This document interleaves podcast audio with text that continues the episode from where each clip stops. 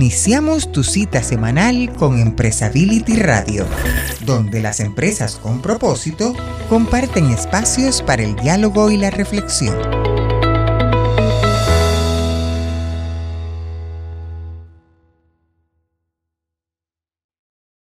Pues muy contento yo también, Felipe. Es un brillante día el de hoy que estamos grabando, que usted está seguramente escuchando. Creo que llevamos una serie de podcasts bien interesantes, muy diverso, con personalidades brillantes, y el de hoy no va a ser para nada la excepción con Isabel Rosser. Sí, una, una mujer que, que es uno de los principales referentes, una, una mujer que de, compartir con nuestro público, que ha sido un, una referencia, como ya le decía, eh, desde hace muchos años para, para mí, para muchos. Ella está en España, que en los últimos años se ha especializado muchísimo en el tema de la responsabilidad social y la sostenibilidad en las, en las pymes, y ese es parte de lo que nos estará compartiendo el día de hoy. Efectivamente, Felipe, yo creo que va a ser un, podcast bueno para que todo el mundo nos escriba y nos ponga mensajes, y sobre todo dentro de la comunidad que, que ha crecido muchísimo. Así que gracias al encuentro de mujeres responsables, gracias a este tipo de herramientas como el podcast,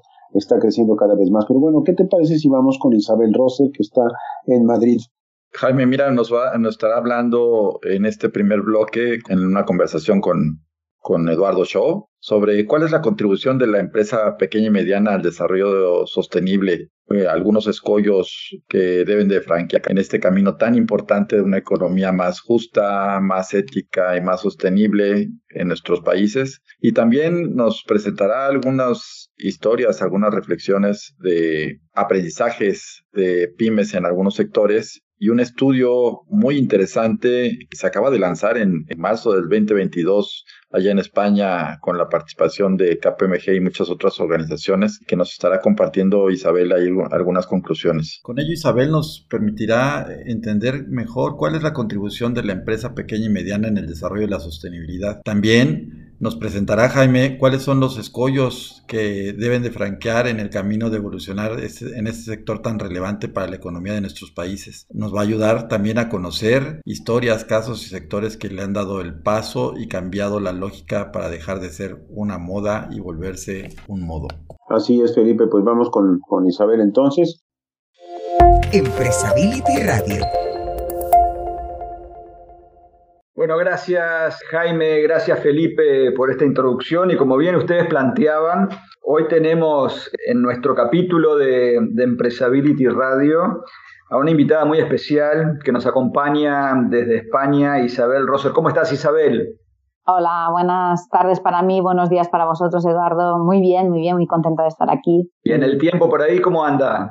Pues eh, con una primavera que se resiste a llegar. pero Nosotros acá en Montevideo, Uruguay, estamos con un lindo tiempo, pero ya empiezan a caer las hojas de otoño. Y como decíamos este, en la introducción y comentaba Jaime y Felipe, Isabel Rosser se especializa en temas de sostenibilidad y hoy eh, nos va a acompañar eh, en un tema que es bastante particular y quienes venimos trabajando en, la temática de hace muchos años, responsabilidad social empresaria y que hoy hablamos de desarrollo sostenible sostenibilidad, siempre ha sido, como decimos aquí en Uruguay, una piedra en el zapato. ¿Cómo hacen las pymes con sus características tan particulares del empresario pyme que siempre está corriendo detrás de, de, todo y tiene que hacer todo, desde abrir la empresa, pagar los proveedores, ir al banco, eh, atender las quejas, de alguna manera siempre está con el reloj en la mano tratando de hacer las cosas y cuando nosotros los abordamos para que hablarles de estos temas de sostenibilidad y cómo incorporarlo, a veces nos miran como diciendo no te das cuenta que en realidad yo tengo que estar atendiendo el negocio. Entonces hay dificultades que vamos a hablar con Isabel sobre cuáles son los principales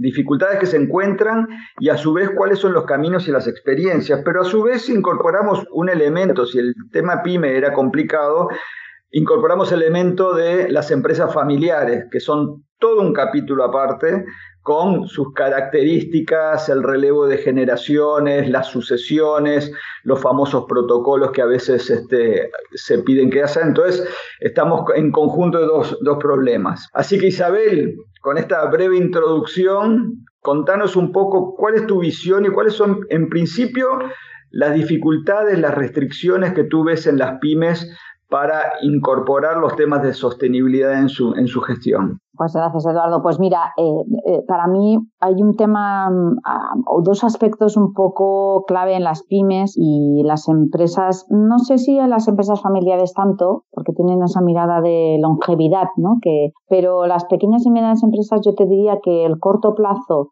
y esa concepción de todo aquello que sea dinero de salir de, de, la caja es un gasto, no una inversión, pues este es un planteamiento limitante bastante grande, ¿no? Es decir, eh, esa mirada un poco tan cortoplacista no, no, beneficia para nada a esa mirada de conexión con el desarrollo sostenible y el pensar en, en modo catedral, en modo largo plazo. Y, eso, eso dificulta bastante. Pero por contra, esto es un tema interesante en las empresas familiares, porque las empresas familiares principalmente se crean para que de generación en generación se puedan heredar los legados. Con lo cual conecta mucho con el concepto de sostenibilidad, ese concepto de sostenibilidad de largo plazo. Por eso yo te diría que para mí esa mirada de, de, de cambiar, las empresas pequeñas y medianas tienen que tener esa mirada de inversión y de invertir en, en ser uh, agentes proactivos de una sociedad más ética, justa y sostenible y que ellas también pueden hacerlo, para mí sería uno de los grandes eh, temas a, a, superar. Y luego, los otros temas típicos que, que, por ejemplo, nosotros abordamos en el, en el DAFO que hicimos de, eh, el DAFO de la responsabilidad social en pequeñas y medianas empresas que hicimos en la guía de RSC Pymes del Observatorio de RSC que, que yo tuve el, el honor de, de escribir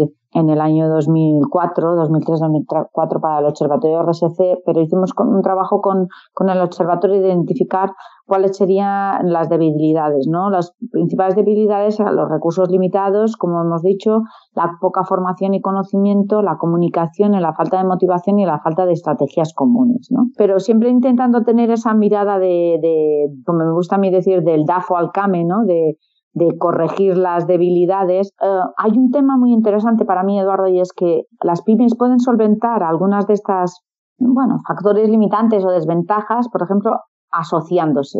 Asociándose pymes de una misma región, decir, las pymes de la región de La Rioja, por ejemplo, en España, que puedan eh, hacer economías de escala en determinadas cuestiones eh, que tengan que ver con, con el abordaje de, cambios en sus compañías en materia de responsabilidad social o un abordaje sectorial. ¿no? Las pymes de un mismo sector productivo, pues yo que sé, una guía de responsabilidad social y pymes para las empresas del sector comercio, liderada por la patronal del sector comercio. Pues ahí pues también ya vas dando también claves de temas para a lo mejor ahorrar en ese sentido. ¿no? no sé si con eso respondo a tu, a tu pregunta. Eh, sí, sí, sí, sin duda. Y, y, después más adelante va a ser interesante que nos comentes un poco eh, de las experiencias de pymes exitosas o que de alguna manera han sido reconocidas por incorporar justamente en la gestión todo el tema de, de sostenibilidad. Y, y, ahí yo te quería hacer una consulta porque sí. he visto o hemos visto eh, que se ha utilizado mucho eh, el sistema de apoyar a pymes en la cadena de valor. Siempre se habla de, de programas de, de, empresas grandes que, bueno, en, cada región las llamarán de distinta forma, pero eh, las pueden llamar madrinas, que de alguna forma uh -huh. están apoyando a las cadenas de valor integradas por pymes para justamente llevarlas a alinearse con los conceptos de sostenibilidad. ¿Cómo, cómo, cómo se está manejando este tema y cuál es la ventaja o quizás alguna pyme que nos está escuchando el por qué debería empezar a hacer ese, clic que de repente tú decías de, de, del corto plazo, pero mirar un poco más hacia, hacia el largo plazo, cuando quizás vea la oportunidad de trabajar con un socio más importante? A ver, yo te diría que, es decir, si una pequeña y mediana empresa está incorporada dentro del ecosistema de cadena de suministro de una gran empresa, esto tendrá que ser un planteamiento ineludible para ella eh, porque las tendencias de mercado de gran empresa que van haciéndose, eh, permeando hacia aguas arriba en cadenas de suministro, que normalmente suelen estar compuestas por, por pyme, las grandes empresas ahora la tendencia es los consumidores son de cada vez más pro verdes y pro marrones en el sentido de sociales, ¿no? Es decir, quieren empresas que sean íntegras en sus impactos, eh, ya no solo de gestión, de gestionar bien los impactos negativos, que era como la concepción antigua de gestionar bien los impactos negativos, minimizarlos, neutralizarlos, no. Lo que quiero ver es que tú haces impactos positivos en lo social, en lo económico y en lo medioambiental, que esta es la nueva tendencia. Con lo cual, tú si formas parte de esta, de ese tren, de una cadena de suministro de una gran empresa, si quieres mantenerte como vagón del tren, tendrás que subirte a ese tren de la gestión responsable y, el liderazgo sostenible, ¿no? Y claro, es que los consumidores pues van a discriminar positivamente solo aquellas empresas que tengan ya esa mirada como además muy íntegra desde su propósito hasta su gestión. Luego también, al menos, incluso se refuerza en la última carta de Ralph Finken de, de BlackRock, los inversores no van a tolerar empresas que no tengan esa mirada, ¿no? Con lo cual, mm, las empresas grandes, si quieren obtener financiación, eh, vía fondos de inversión, vía eh, sistema financiero, tendrán que ir por ahí. Al menos en Europa, no sé si esto llegará a América, pero como se dice, cuando veas las barbas de tu vecino cortar por las tuyas a remojar, eso sí que es una tendencia de cambio del sistema financiero. Ya sabéis que nuestro sistema financiero europeo va a ser sostenible y entra con mucha fuerza todo lo que en Europa llamamos la taxonomía financiera social y medioambiental. ¿no? Ha empezado más la primera la medioambiental y después la social, que es todo un catálogo desbrozado de qué es y qué no es ser sostenible en el ámbito eh, económico, social y medioambiental y ya no será arbitrario, con lo cual tú si estás dentro de cadenas de suministro, al menos de empresas europeas, será ineludible también para ti tener que demostrar que estás gestionando tu empresa de acuerdo a criterios ASG y, dentro del marco de la agenda de transformaciones eh, sostenibles y justas que la Unión Europea está marcando. ¿no? Luego hay una otra gran tendencia que marca muchísimo y es eh, todo el tema de captación y retención de talento. El nuevo talento Evidentemente para todos es importante el salario, lo que ganemos, ¿no? Pero también hay el salario emocional, el salario de, vinculación de propósitos vitales. Y el talento ya no solo busca poder tener un buen salario económico, busca tener un buen salario emocional. Y eso es una, un gran tema también, ¿no? Las nuevas generaciones ya vienen de serie con este tema. Recién egresados no, no tienen otra concepción del mundo que no sea un mundo sostenible y justo. Yo te diría como que a grandes rasgos, claro, nosotros en Europa, al menos en nuestros países, es muy importante la compra pública. No sé qué tan importante a lo mejor será para vuestros países, pero también las compras públicas sin duda tendrán que ser responsables porque tendrán que cumplir mínimamente la agenda climática y la crisis climática, con lo cual eso tendrá que trasladarse a las compras públicas también y considerarse con lo cual también el efecto tractor en ese sentido también estará, ¿no? No sé, Eduardo. Eh, sí. Recorriste una cantidad de temas que de alguna forma tocan a todos, independientemente de la, de la región donde estemos, más allá de que la realidad es, es distinta. Eh, Empresability lo, lo están escuchando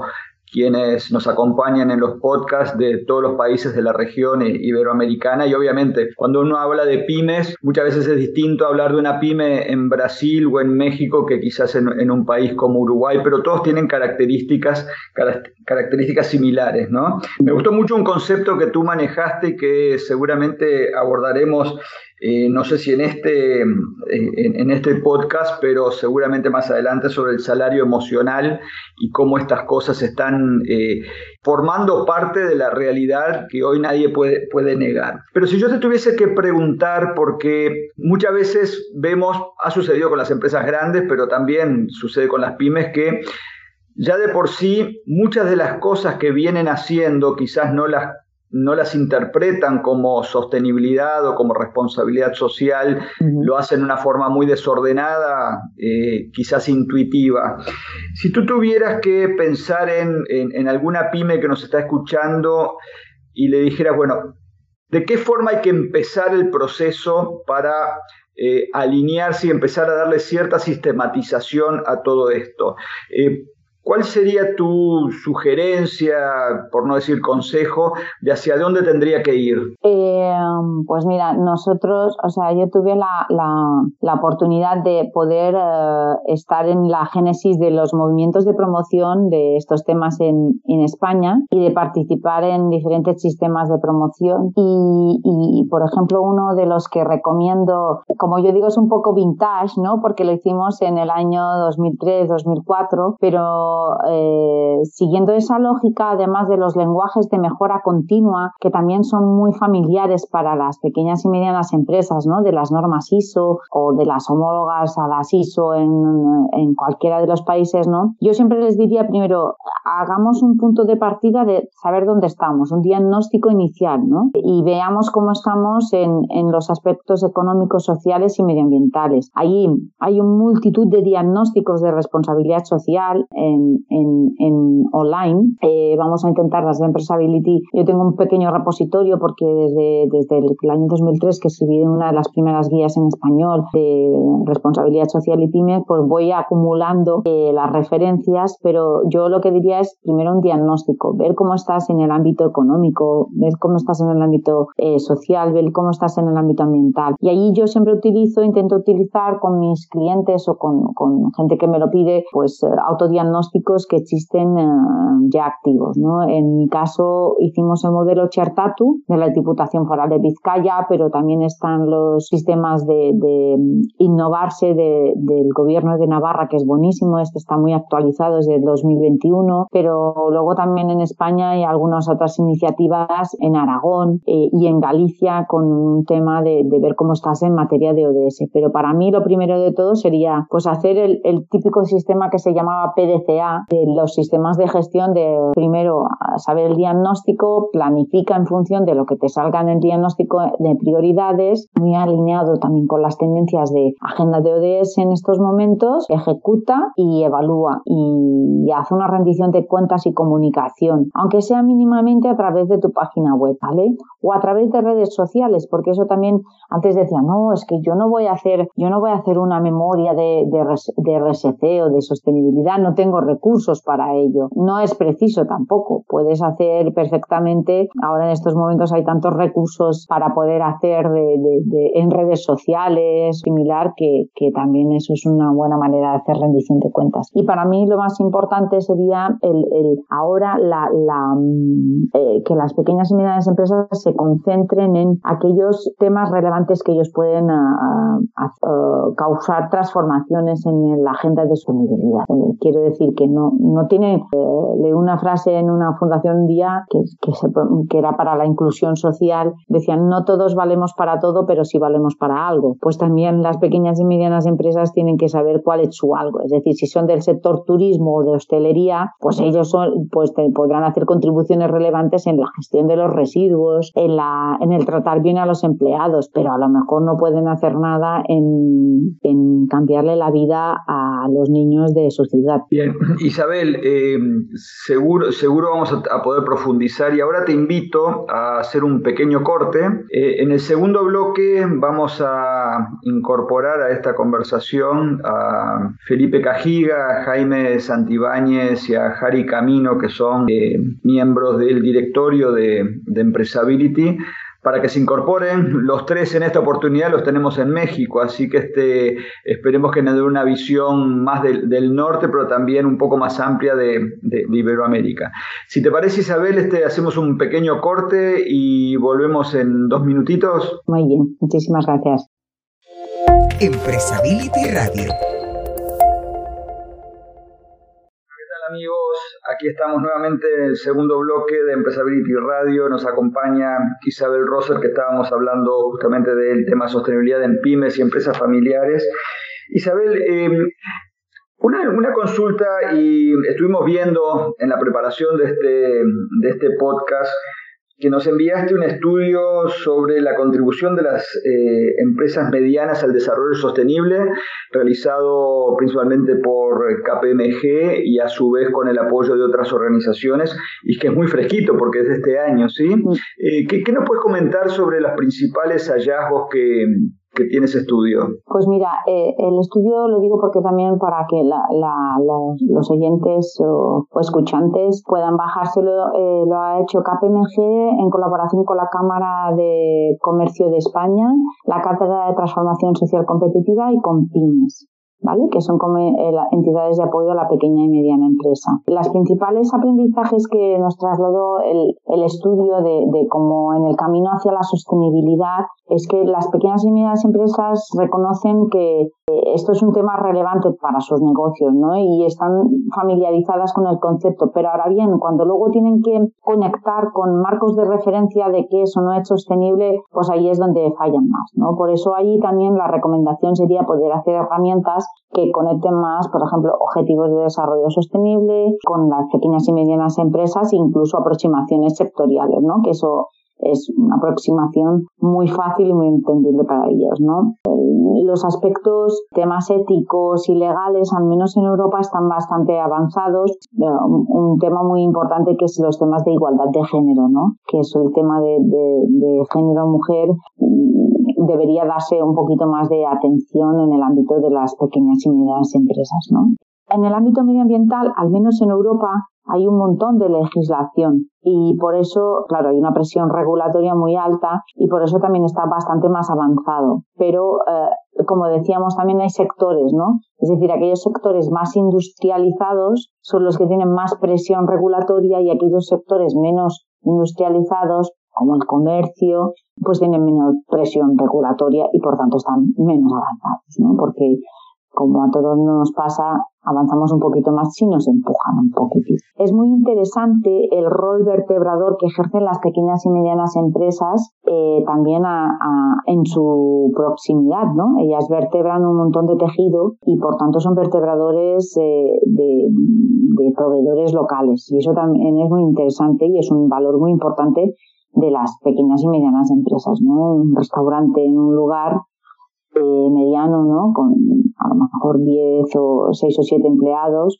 pues eh, compra en, los productores locales y, eh, y, en sus vecinos también y, va generando empleo también a nivel local. La medición y el seguimiento de los indicadores, este es un gran reto, incluso os diría para las grandes. Los temas de medición y seguimiento y rendición de cuentas, como os decía en el, en el bloque anterior antes de la pausa, pues sigue siendo el gran reto de todas, de todas las empresas. Y ahí es donde hay que también ayudarlas, ¿no? Hay, hay diferentes eh, marcos eh, y hay marcos de indicadores muy interesantes como, como todo lo que sería vinculado al SDG Compass de, de Naciones Unidas o también eh, el movimiento B Corp que son movimientos, ambos marcos son, son locales, son globales. ¿no? Y los temas de clientes y consumidores que demandan un buen desempeño sostenible y lo que os decía también eh, es también lo que les hace avanzar más a las empresas, ¿no? porque cualquier empresa, incluso comercio, eh, no sé si os ocurrirá ahí, pero en América Latina, pero aquí, por ejemplo, eh, no hay ninguna cafetería que ya no ponga en su tablón de fuera café de comercio justo, café ecológico, cosa que era impensable hace unos años y cualquier cafetería de barrio. Ya no os quiero decir todos los nuevos negocios que han salido alrededor de estos temas vinculados a la, a la ecología. En Europa, y estamos en ello, como os he comentado, está todo el tema de la financiación sostenible. Este será un gran reto para las pequeñas y medianas empresas porque eso sí se aumentará muchísimo las exigencias, porque en, al menos en Europa, para tú obtener bonificaciones productos financieros, eh, tendrás que demostrar que es sostenible de acuerdo a la taxonomía europea, como he dicho antes, ¿no? En términos eh, sociales y en términos eh, medioambientales. Y eso sí que será un gran reto también de formar y capacitar a las pequeñas y medianas empresas para poder acudir a, captar financiación. Y, bueno, las, ello también entrañará, vinculado con lo anterior, una mayor exigencia en el reporte de, de, esa información, ¿no?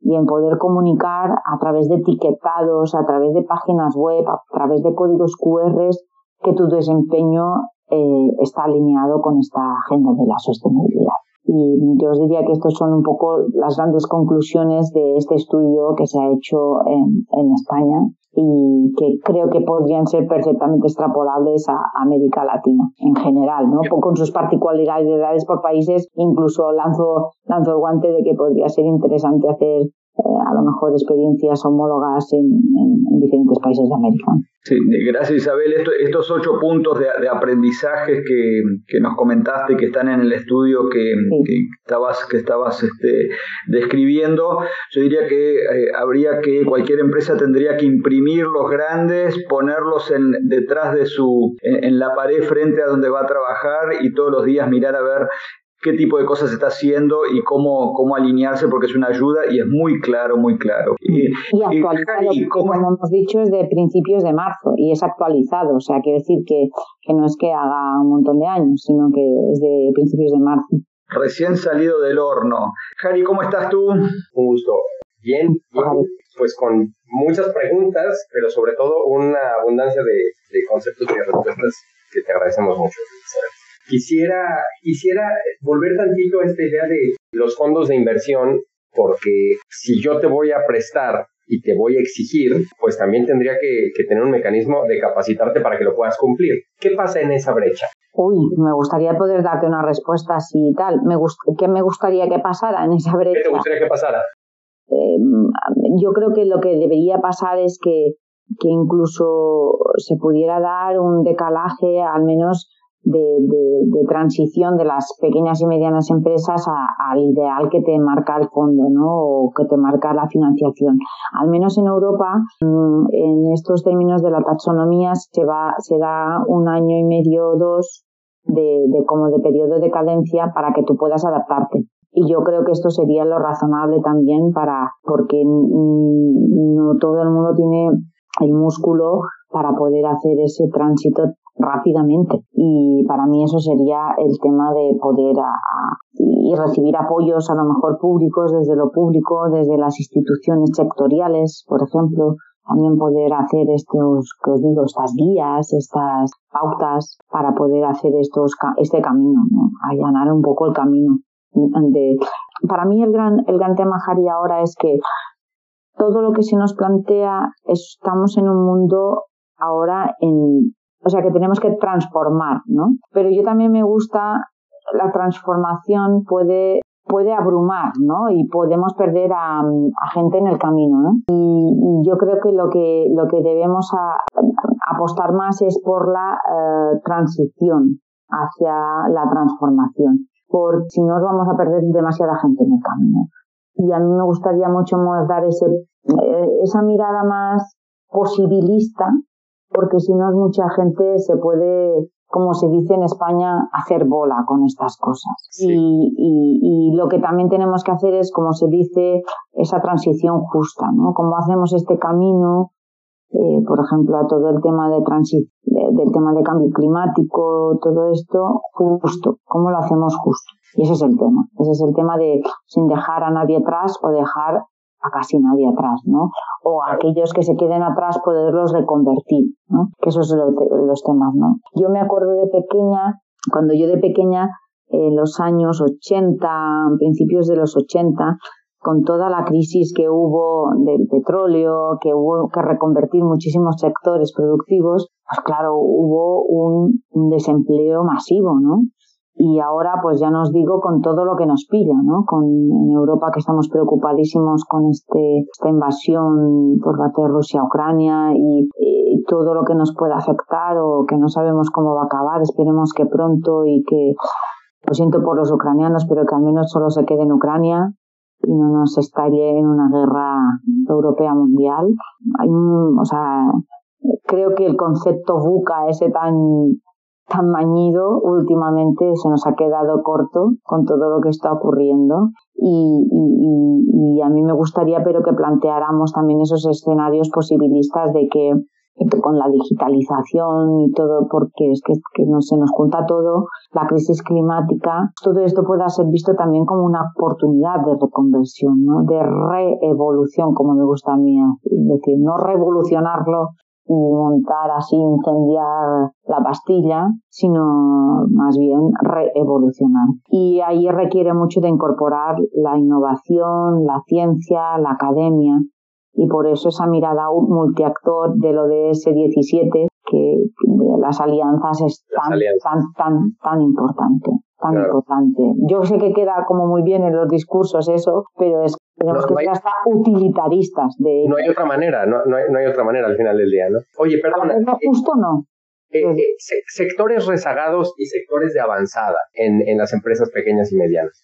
Cuéntanos, por favor, inspíranos y déjanos con, con, con una o dos historias de, de, alguna que ha recorrido justamente el trayecto y que en esta reconversión, reevolución, está ya en otro punto, por favor. Pues ahí yo te diría, eh, para que la gente no pueda decirme, ¿por qué estas y no otras y tal y cual, ¿no? O sea, yo te diría, en España, por ejemplo, yo utilizo en mis clases, cuando doy mis clases para que los chicos y chicas, bueno, ni tan chicos, porque suelen ser también ya, ya personas incluso profesionales, eh, yo les digo que tienen muchas fuentes de referencia. En España tenemos, por ejemplo, los premios cinco días de periódicos económicos, eh, cinco días, expansión, donde hay premios y categorías de pymes y sostenibilidad, ¿no? Y ahí pues te encuentras, para mí, yo te diría que hay características muy comunes a todas ellas, ¿no? También el Pacto Mundial de Naciones Unidas tiene toda su parte de pequeñas y medianas empresas y hay unas características muy comunes y el recorrido pues, suele ser o bien que una gran empresa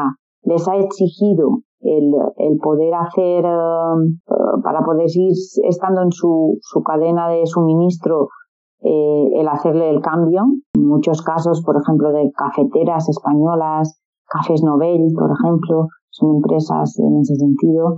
Ahora lo quería decir rápido. El consorcio, que es una empresa de conservas española, también de Cantabria, familiar, pequeña, eh, bueno, mediana grande a lo mejor más bien, eh, que igual también por exigencias de, de, ser marca blanca de otras grandes empresas, pues ha tenido que hacer ese tránsito y ahora eso ha sido su oportunidad incluso para posicionar su marca como una marca eh, con propósito, con, con unos valores muy alineados con sus consumidores, ¿no? Y, y, estar muy a los tiempos. Y pero hay otras que lo que también eso ha ocurrido es que en los cambios generacionales también las nuevas generaciones que se han incorporado al negocio han intentado imprimir sus valores más, más alineados con las tendencias actuales de, de, de, de, ser empresas responsables y sostenibles, ¿vale? De gestión ética, de buen gobierno y de querer imprimir también eso en su, en su, su, en el legado a las siguientes generaciones, ¿no? E imprimirlo como etapa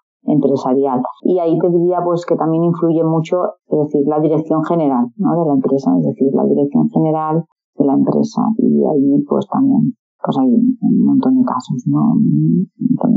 no sé.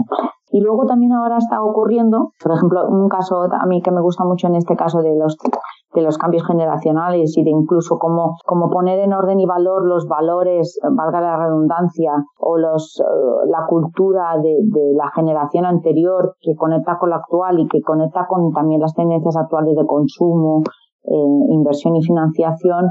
Yo, yo me gusta, por ejemplo, mucho el, ejemplo de una vitivino la española que es Pago de Carrao Viejas, es un vino eh, de alta gama, bueno, tiene un poco de todo, pero es un vino muy reconocido en España y, en el cambio generacional allí han sacado esa virtud, esa virtud de que la nueva generación ya va con esa concepción y eso también les ha posicionado muy mucho y claro, te puedes presentar a premios, te dan reconocimientos, cosa que de otra manera a lo mejor no llegarías a los grandes medios, ¿no? Porque las pymes no llegan a los grandes medios, ¿no? Y luego también, que ocurre ahora también, ocurre Javi, que hay un montón de empresas de nueva generación así. O sea, hay empresas que ya nacen genéticamente con esa concepción. Por ejemplo, que son las empresas con impacto.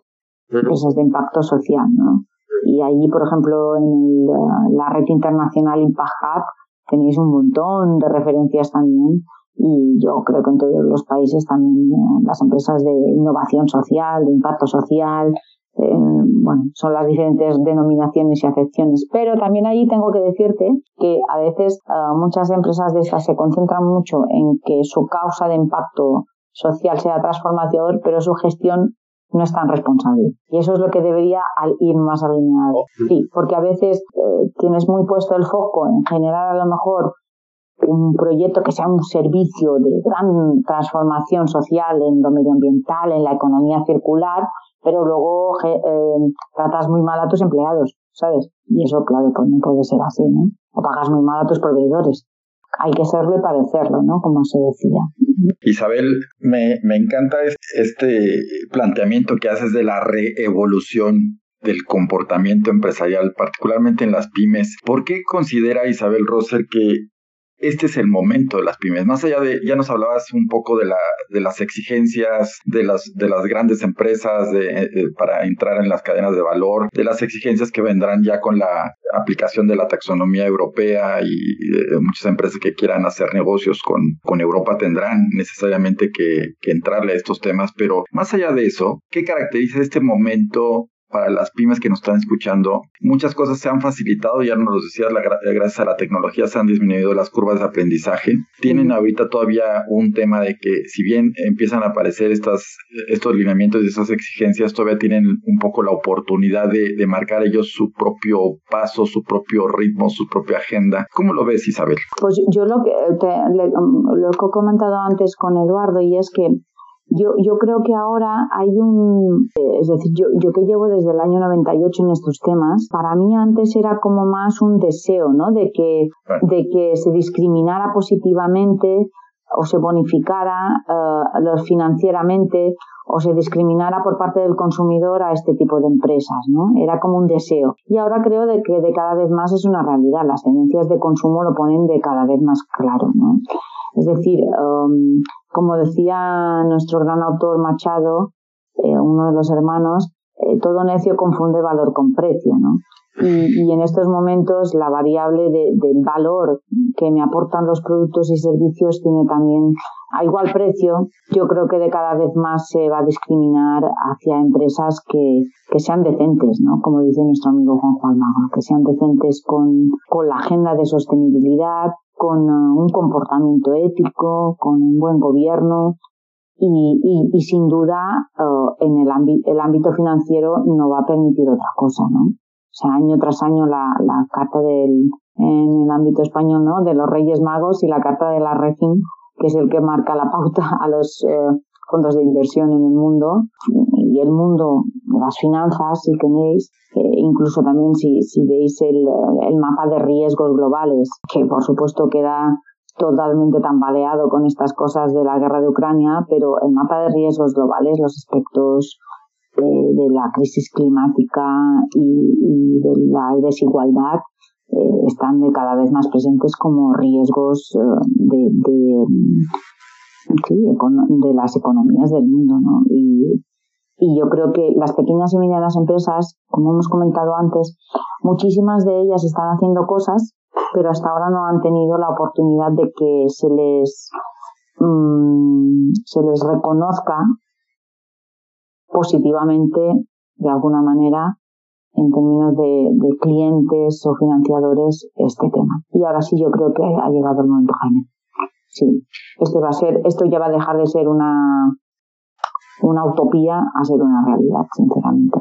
Ese es para mí el gran momento de diferencia que hay ahora. y además de, emergencia, ¿no? O sea, en el ámbito climático, sin duda. Ámbito climático, de pérdida de biodiversidad, de, eso nos va a afectar muchísimo, es que nos va a afectar muchísimo de, de, tendremos que adaptar productos, servicios. Imagínate, ¿no? Yo hablaba con hace unos años, hace, hace seis o siete años, una hotelera que cambió su propósito hace siete años y lo reafirmó somos la mejor hotelera con los mejores hoteles de playa en primera línea de playa y yo pensaba digo y yo le dije digo y, esto es vuestro propósito en los próximos diez años digo pero pero si es que con el cambio climático vais a estar azotados por catástrofes hombre no seas así bueno pues han cambiado el propósito ahora hace poco de nuevo porque claro, evidentemente le han hecho un viraje a una apuesta hacia hoteles de ciudad con encanto, con conservación y vertebración local, con mirada en economía circular, ¿sabes? Mm, es que un propósito más, más, más propósito, ¿no? Claro, más propósito porque claro, en la época de, mm, de mis padres, el, pues irte a un hotel del Caribe estaba fenomenal, pero es que dentro de 10, 15 años, a lo mejor el hotel del Caribe está cubierto de arena. Y, o, es, submarino, es un hotel submarino ahora. O sea, realmente a lo mejor dentro de pues de 10, 15 años ese hotel podrá ser un, un maravilloso parque para apreciar las especies acuáticos submarinos. se, se tiene que adecuar. este es el tema, ¿no? Esta es la reconversión que yo creo que hay que hacer, ¿no? Hay que tener que eh, esa mirada de, de, futuro, ¿no? De futuro, porque estos temas de cambio, de cambio climático, la ecología, que era como una cosa como de hippies, ¿no? Y románticos, eh, esto es una, una, un tema de que nos condicionará la vida y por eso está el concepto este de resiliencia, ¿no? Y el concepto de regeneración, ¿no? Que ahora Paul Polman, ya sabéis que el, el CEO de Unilever que, que nos marcó también tanto de, que fue uno de los primeros CEOs que dio un paso adelante de reconvertir la empresa al completo y hacerla sostenible y no solo tener un área de sostenibilidad, sino apreciar más toda la empresa en su mirada holística, ¿no? Pues eh, esta es la mirada que tenemos que tener, ¿no? Y es lo que nos lleva la, la cultura de la agenda climática y de la crisis climática, ¿no? De no solo tenemos que intentar detener el cambio climático a, al 1,5, que eso sería lo deseable, no a los 2 grados, sino al 1,5, eh, y, y, pero es que además tenemos que, mm, así y todo, el cambio climático existirá. Y, y, tenemos que ser resilientes, ¿no? Hacer la agenda de resiliencia al cambio climático y de regeneración. Isabel, que eh, no cabe duda que escucharte nos puede llevar aquí todo el día porque eres una excelente conversadora. Los temas, los temas sí, son desde que era pequeña, yo lo siento, esto va en la genética. Solo me ponían, no sacaba malos resultados, pero siempre ponía una notita a la profesora o al profesor. Habla demasiado. muy buena, muy buena anécdota, buena anotación. Yo creo que vamos a tener que pedirte el favor de otro podcast este, después. Es, muy interesante, no solamente los temas que tratas, sino la manera en que los abordas. A mí me llamó particularmente la atención que inscribiste en tu tema el fenómeno de Ucrania, inclusive. Eh, eh, lo actualizas eh, continuamente y eso también es importante. Yo realmente me quedo sorprendido, pero bueno, el tiempo, como siempre, es un tirano y tenemos ahora que, que ir despidiendo. No sé si tú, Jari o Felipe, tengan alguna reflexión final o algo que, comentarle. No, pues agradecerle, agradecerle a Isabel, como dices, este Jaime, yo creo que es un llamado a las pymes a, a entender que este es un, un momento muy importante, no es un momento nada más de urgencia, sino también un momento de oportunidad, que todavía ahorita la, la pyme que decide entrar y asumir el reto de la sostenibilidad está a tiempo de hacerlo a su propio ritmo, a su propio paso. Hay un montonal de, herramientas que Isabel nos ha compartido y que estaremos compartiendo a través de la comunidad y las plataformas de Empresability para, para que las pymes puedan emprender este, este paso muy importante. Entonces, agradecerle a Isabel el, el espacio. Y, ese, y, y, además, además de la oportunidad, de lo, eh, por, por, el doble sentido, por la oportunidad de que aún están a tiempo y por el oportunismo, porque también hay, en esa agenda regenerativa y, y en esa agenda de, de, de resiliencia hay mucha capacidad para generar nuevos negocios también. Y eso también me gustaría mucho que dar ese mensaje, ¿no? De que a lo mejor hay pymes que tienen que desaparecer, pero que piensen cómo puedan reconvertirse en la empresa que las va a destruir, ¿no?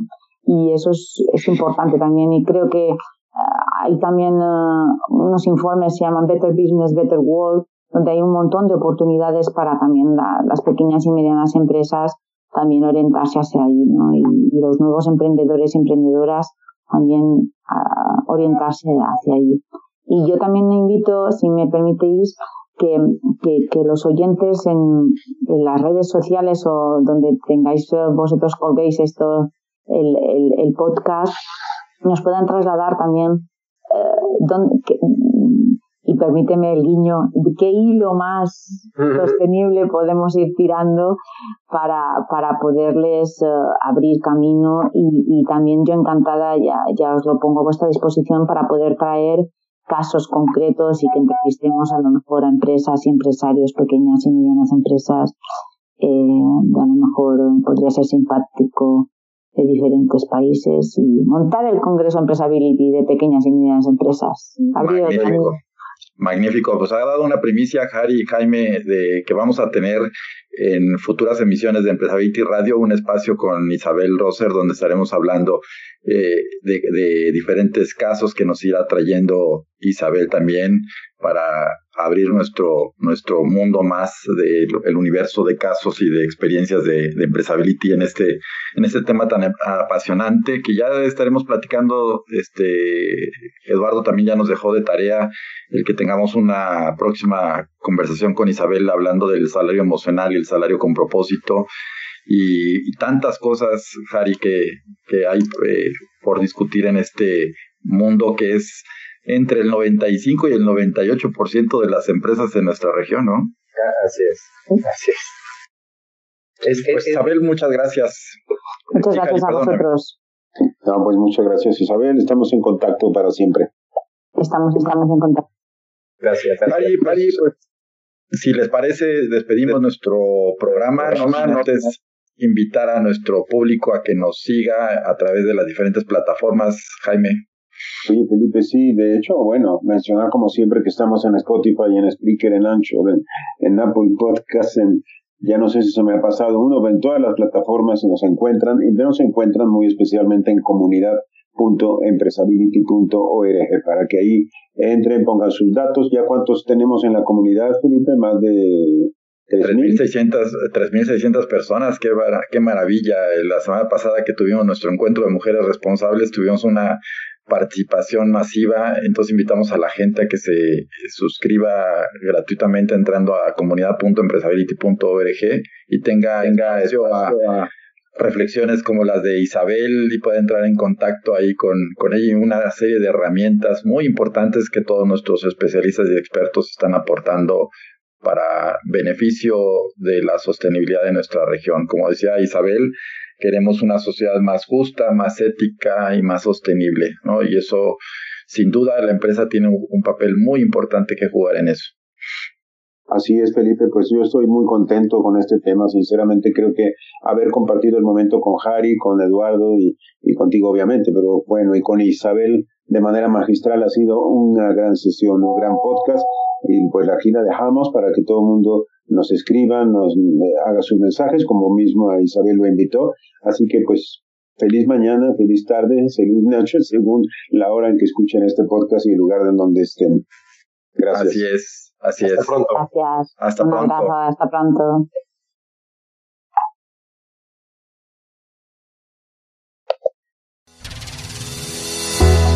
Y hasta aquí, Empresability Radio, tu espacio para dialogar y reflexionar sobre las empresas con propósito. Estaremos esperándote para la siguiente semana.